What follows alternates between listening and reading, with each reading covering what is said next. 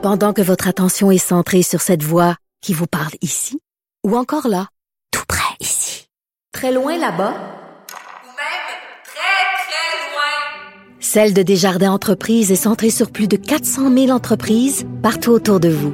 Depuis plus de 120 ans, nos équipes dédiées accompagnent les entrepreneurs d'ici à chaque étape pour qu'ils puissent rester centrés sur ce qui compte, la croissance de leur entreprise. Richard Martineau. Politiquement incorrect. Cube Radio. Alors, on demande aux policiers d'émettre des constats d'infraction euh, pour les gens qui ne respectent pas les consignes de sécurité et de distanciation sociale. Nous allons en parler avec François Doré, policier de la Sûreté du Québec à la retraite, qui collaborait aussi avec Interpol. Salut François. Bonjour Richard. C'est pas évident parce que ça demande quand même un certain jugement. Je veux, là, je reviens sur cette histoire euh, qui est fait euh, le, le, le, un texte. Il y a un texte consacré à cette histoire-là dans le National Post qui s'est passé à Montréal. Écoute, il y a une fille, c'est son anniversaire. Ses amis l'appellent en disant, écoute, sors sur le balcon. Elle sort sur son balcon. Il y a à peu près huit autos devant chez elle. Les gens euh, soit baissent la fenêtre de leur auto, soit sortent sortent de leur auto, mais restent juste devant leur auto et se mettent à chanter pendant 20 secondes Bonne fête, bonne fête. Elle est sur le balcon. Ils rentrent chacun dans leur char, ils partent. Là, il y a des policiers qui sont débarqués chez cette fille-là et qui ont donné une amende, là, écoute, d'une affaire comme 1500 pièces. Elle a dit, attendez une minute, j'étais sur mon balcon. Je suis sorti sur mon balcon, j'avais aucun contact avec eux. Ils étaient dans leur auto, puis tout ça. Tu sais, c'est pas évident quand même. Ça demande un certain jugement de la part des policiers. Ben, tout à fait, un certain discernement. Le gros Oui. bon sens, là, le GBS, là, c'est pas tout un chacun qui doit recevoir un constat ou un rapport général d'infraction. C'est vraiment le gros bon sens. Et les policiers peuvent pas émettre à tout vent parce que c'est c'est- c'est maintenant la pratique. Euh, non pas à tout vent, mais d'en émettre des constats. Ben oui. Mais Il faut servir, faut servir quand même du gros bon sens. Ça s'est pas perdu avec la COVID quand même, femme. c'est c'est peut-être une victime de la pandémie, François. Euh, ouais, Peut-être. Non, on, on veut pas. Je pense que faut que ça soit ciblé, il faut que ça soit euh, conséquent avec les demandes gouvernementales, euh, les parcs, euh, les endroits où les, les, les- gens vont vouloir se rassembler. Tu sais, euh, une entrée de garage là, pour fêter les, les, les, les fiançailles de, de, sa, de sa fille, de son fils. Là. On a vu ça récemment. Non, c'est pas une bonne idée. Ben ça. non. Puis les Mais mariages, non. les mariages, tout le monde s'entend, ça n'a pas de bon sens. Les gens qui se réunissent Non euh, dans des Non salles, puis tout ça, ça n'a pas de sens. Les gens qui font des pique-niques ou tout ça. Mais, mais là, les gens qui arrêtent en auto devant chez quelqu'un, qui baissent la fenêtre de, le- de leur auto pour chanter Bonne fête, je vois pas vraiment où est l'infraction là-dedans. là. Ça me semble fort un peu. Euh, à quel étage était la, la, la, la, la- la jeune femme en question, la jeune fille en question? Euh, Est-ce qu'ils étaient un par voiture? Est-ce qu'ils étaient juste devant leur voiture? Puis, comme tu dis, pendant 20 secondes, ça m'apparaît un peu euh, un peu fort. J'aimerais en savoir un peu plus, mais premier regard que j'ai là-dessus, ça m'apparaît un peu fort. Mais les, les, les policiers étaient pas, euh, étaient pas formés pour ça, là, vraiment, là, pour, pour faire ce genre, fa- faire face à ce genre de situation-là. Non. C'est, c'est encore une fois, je reviens, c'est tellement simple, c'est gros bon sens. Tu sais, des gens qui vont qui vont se réunir devant un balcon, si le balcon est au troisième, puis les gens sont devant leur auto, puis ils sont à 50 50 pieds, sont à 20 mètres euh, du balcon, puis euh, les gens entre eux autres ont une bonne distance. S'ils sont là pendant 20 secondes, un par voiture, il n'y a rien là. Enfin, il me semble qu'il n'y a rien là. C'est pour ça que je dis que j'aimerais en savoir plus. Mais ch- chaque policier va devoir se demander le constat qui a été mis, est-ce qu'il a été mis en fonction justement de la protection de la population ou juste parce qu'il faut émettre des constats? Écoute, c'est une, c'est une, c'est une période dorée ces temps-ci pour le crime organisé parce que les policiers, là, entre toi et Oui. moi, ils ont plus le temps de courir après les bandits, là. Ah ben, il faut qu'ils prennent le temps. Euh, c'est- ça s'est ajouté, ça, l'histoire des constats d'infraction euh, aux gens qui se regroupent. Mm. Mais le crime organisé, euh, oui, il va essayer d'en profiter, mais ils vont, ils vont, ils vont certainement payer pour parce que c'est pas demain qu'on va sortir des enquêteurs des bureaux pour se mettre à donner des constats d'infraction. Euh, c'est sûr qu'on va regrouper peut-être certaines unités pour faire des, des vérifications sur les routes entre les différentes régions du Québec, on l'a entendu. Mais de sortir des enquêteurs euh, du crime organisé, ça serait trop facile parce que le crime organisé va en profiter, à peu près. Eux autres, la COVID, ils connaissent ça, mais... Ben oui. Écoute, François, je, je, je réfléchis à voix haute avec toi. Je profite de ta présence. Tu sais, bon, les agences d'escorte, OK? Puis euh, les salons de massage érotique. On s'entend que euh, les policiers ferment les yeux en général. Parce que les agences d'escorte, c'est très facile de trouver les annonces sur Internet.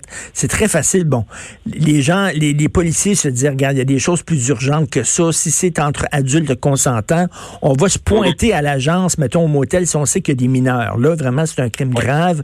Mais entre adultes, mais là, en période de pandémie, un gars qui va aller avec une escorte dans un motel, je m'excuse, mais là, c'est dangereux. Parce que là, lui, il met vraiment en danger. Quand il retourne chez eux à la maison, il met en danger sa femme et ses enfants. Est-ce qu'il n'y aurait pas lieu de dire, OK, il y a eu comme une pause de ces agences d'escorte, puis ces, ces, salons de massage, on ferme les yeux, puis tout ça, parce qu'il y a comme un consensus social, mais, là, ça n'a pas de bon sens. On va débarquer, là. Oui, ça serait, ça serait une excellente idée. D'ailleurs, est-ce que ce sont des commerces essentiels? euh, les, les, les... est-ce que ce sont des commerces essentiels? Est-ce qu'ils doivent demeurer ouverts? Je ne le sais pas. Mais la suggestion que tu émets, Richard, elle est excellente. Parce que oui, ils mettent en danger euh, la sécurité de leur famille, des gens présents. Ben oui. L'escorte qui va là, c'est pas nécessairement, si elle y va, euh, c'est pas nécessairement son, son, son premier, sa première rencontre de la journée. Mais non. Alors, elle a rencontré deux, trois, quatre, cinq personnes, c'est ce qu'on cherche à éviter. Alors, peut-être que oui, ce serait bon à ce moment-là de viser en partie ce, ce genre de commerce-là. Ben oui. donc, disons, elle est, c'est pas, c'est pas nécessairement euh, légal, mais il y a pas beaucoup d'attention qui sont portées là-dessus. Il y a quelques années, à un moment donné, j'avais écrit quelque chose dans le journal de Montréal où je disais au maire de Nicodère, mille bordel, monsieur le maire. C'est Ben ça qu'il y avait à peu près des salons de massage à Montréal. Il y en a, il y en a beaucoup encore, là. Non, là, les autorités policières ferment les yeux en disant, écoute, on- comme je disais, là, si on sait qu'il y a des mineurs qui sont là, ou des filles qui sont là contre leur gré, qui sont battues, qui sont maintenues en état d'esclavage, c'est certain qu'on va débarquer, mais il y a comme euh, un laisser-faire concernant cette industrie-là. Là, je trouve que là, ça n'a pas lieu d'être. Parce que Non, ça n'a pas, pas lieu d'être. Dans un premier temps, oui, les personnes qui sont exploitées, les personnes qui sont à risque, les jeunes, les mineurs, euh, il y en a encore, malheureusement. Elles, ce sont les, les premières qui doivent être sauvées, justement, de ces, de ces endroits-là. Puis après ça, ben oui, pour la population, si, si on empêche les gens de se rendre en groupe euh, à un endroit donné, il va falloir qu'on empêche les gens aussi de se rendre en petits groupes dans un motel donné. Je Mm. pense que c'est conséquent avec la décision, avec les demandes pour justement là, avoir la distanciation sociale. Écoute, les policiers qui remettent là, des constats d'infraction, ils vont avoir de la job parce que c'est le printemps. Et François, le printemps au Québec, sais, c'est le printemps au Québec, c'est spécial, c'est unique au monde, parce que oui. l- l'hiver est tellement long et tellement rude, quoi qu'on ait été épargné cette année, quand même, on a eu un hiver doux, mais quand même, quand arrive le printemps, là, on a le goût de sortir. Là, tu vois, sa rue Saint-Denis, c'est plein de monde et tout ça. Et là, ça va être dur de faire respecter le confinement au printemps au Québec.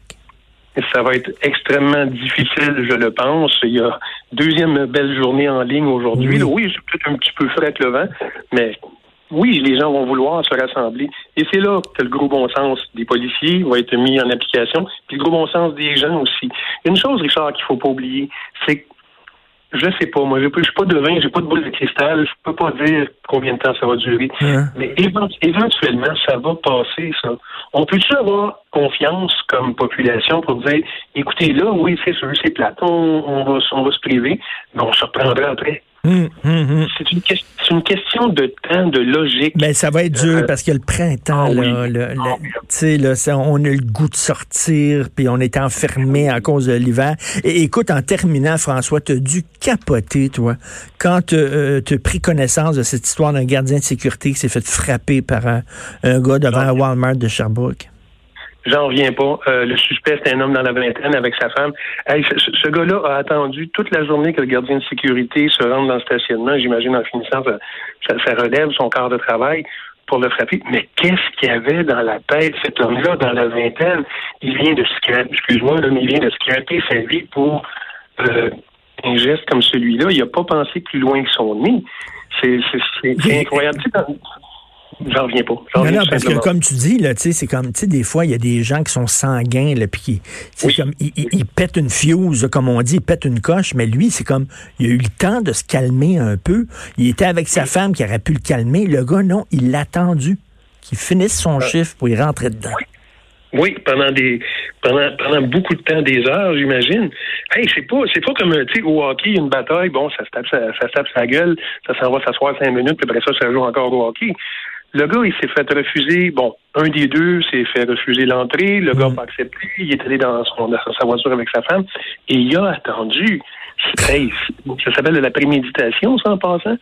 Euh, fait que, non, ce gars-là a scrappé sa vie. Et, et, la vie du gardien de sécurité qui, on espère, va s'en sortir, là, qui lutte, qui lutte pour sa vie, souhaitons-le. Et toi, François, ben fais attention, écoute, prends soin de toi, puis euh, effectivement, un, un, jour, on va, on va être sur une terrasse pour prendre un verre. ben, exactement. Puis un jour, j'irai te visiter en studio. yes, oh oui, ça, ça serait le fun. Merci, François. Attention à toi. Merci, Bye. bonne journée. Au revoir.